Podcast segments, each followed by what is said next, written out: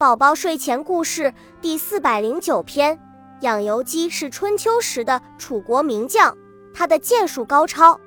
一次晋国和楚国在鄢陵交战，楚共王亲自监督，晋将为其瞄准了楚共王，射了一箭，箭射伤了楚共王的眼睛。楚共王负伤返回了军营，他对养由基说：“这两支箭交给你，你拿这两支箭替我报仇雪恨。”养由基骑马来到城下挑战，为其出城迎战，没等交手，他便跌入马下。原来养由基一箭便结束了他的性命。楚共王很开心，给了养由基许多赏赐。